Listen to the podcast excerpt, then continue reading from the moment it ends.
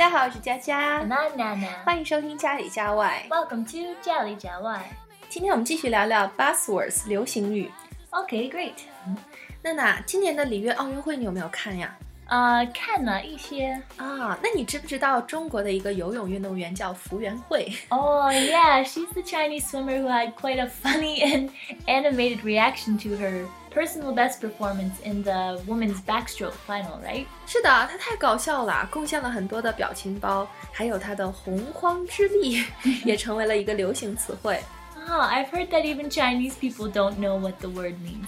Is that true? 是啊，这个词我们平常生活当中不太常用的，这下可把外媒给愁坏了。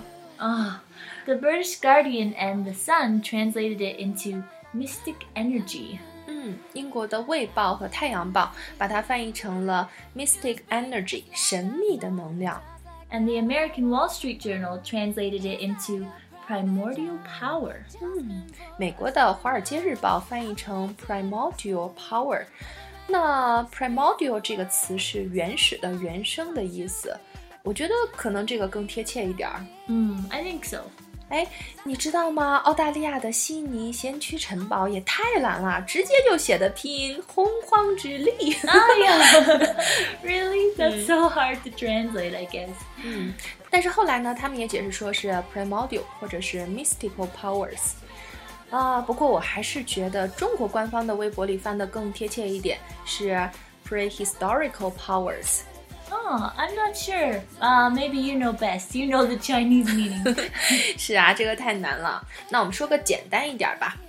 前不久呢，有一个小伙儿失恋了，他在视频当中就说难受想哭，结果呢发音不准，他就说成了难受香菇，一下子就火起来了。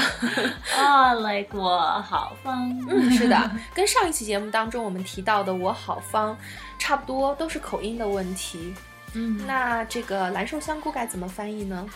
This one's not too hard. I would say something like, I feel so bad and I want to cry.